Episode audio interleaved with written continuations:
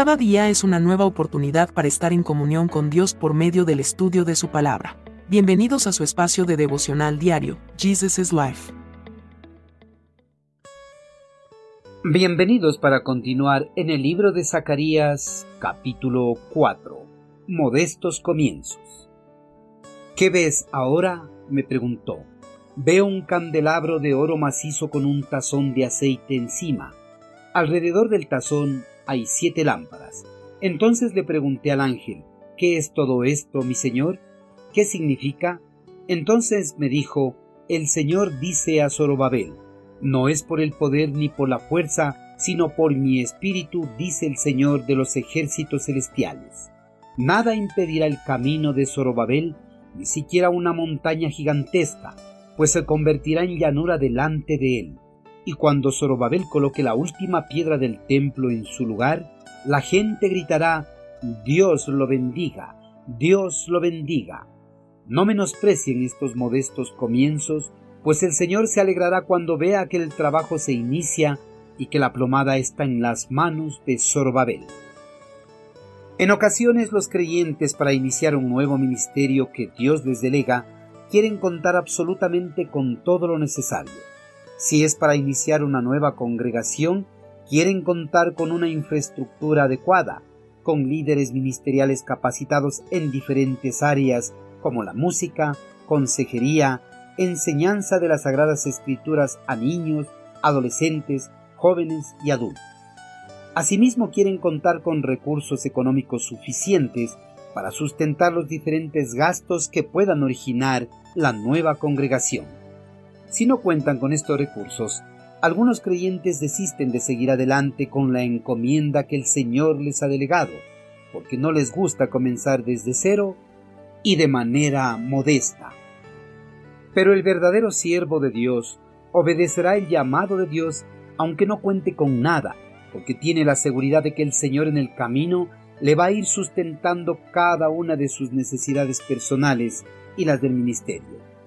El pueblo de Israel después de su regreso del cautiverio en Babilonia tenía la tarea de reconstruir el templo de Jerusalén al igual que toda la ciudad. Para la marcha de esta tarea, Dios había designado a las autoridades civiles y eclesiales del reino hebreo.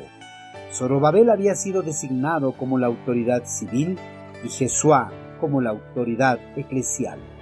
Estas dos autoridades debían encargarse de la regularidad en la marcha de la reconstrucción, pero esta reconstrucción no estaba marchando con normalidad, ya que habían surgido varias interrupciones ocasionadas por los reinos vecinos que envidiaban el surgimiento de la ciudad santa. Por estas constantes interrupciones, el pueblo se había desalentado y no querían seguir adelante con esta labor.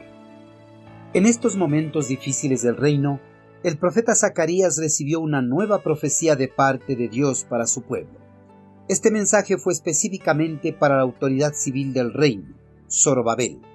Él estaba a cargo de la reconstrucción de la ciudad, pero estaba afligido porque el trabajo de la reconstrucción no prosperaba debido a las interrupciones de sus enemigos que eran más fuertes y poderosos que Israel.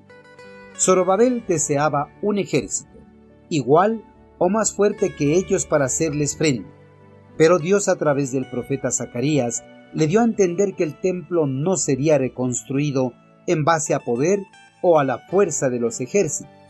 Más bien, el templo sería reconstruido en base al poder del Espíritu de Dios. Con esta profecía, Dios afirmó a Zorobabel que Dios tomaría el control de los enemigos que estaban interrumpiendo la reconstrucción del templo y que él solo tenía que confiar en el poder de Dios y seguir adelante con los trabajos de reconstrucción. Dios afirmó que tal como Zorobabel puso la primera piedra para esta reconstrucción, también pondría la última.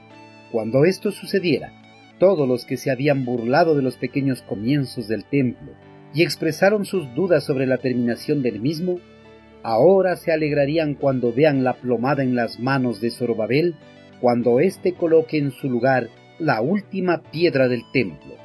Queridos hermanos, Zorobabel para los trabajos de reconstrucción del Templo de Jerusalén no contó con todos los recursos necesarios ni posiblemente con personas capacitadas en la construcción. Además de eso, tenía que lidiar con vecinos hostiles que trataban de impedir a toda costa los trabajos de reconstrucción. Pero el Señor le fortaleció para que siguiera adelante y no se fijara en los comienzos modestos de reconstrucción, ya que con su ayuda él finalizaría exitosamente con la tarea que le delegó. Hermanos, iniciar un ministerio o una nueva congregación es difícil, y mucho más cuando no se cuenta con los recursos necesarios como una adecuada infraestructura, líderes capacitados y recursos económicos sobre todo. Pero la falta de estos recursos no tiene que ser una excusa para no emprender el ministerio que Dios nos delega. Al igual que a Zorobabel, nuestro Señor nos dice que no importa que iniciemos nuestro ministerio de manera modesta, ya que Él nos proveerá de todo lo necesario para que sigamos adelante con nuestro ministerio. Envíenos sus sugerencias y comentarios a nuestro correo electrónico ministerio.jesusislife.net. Este programa es una producción de Jesus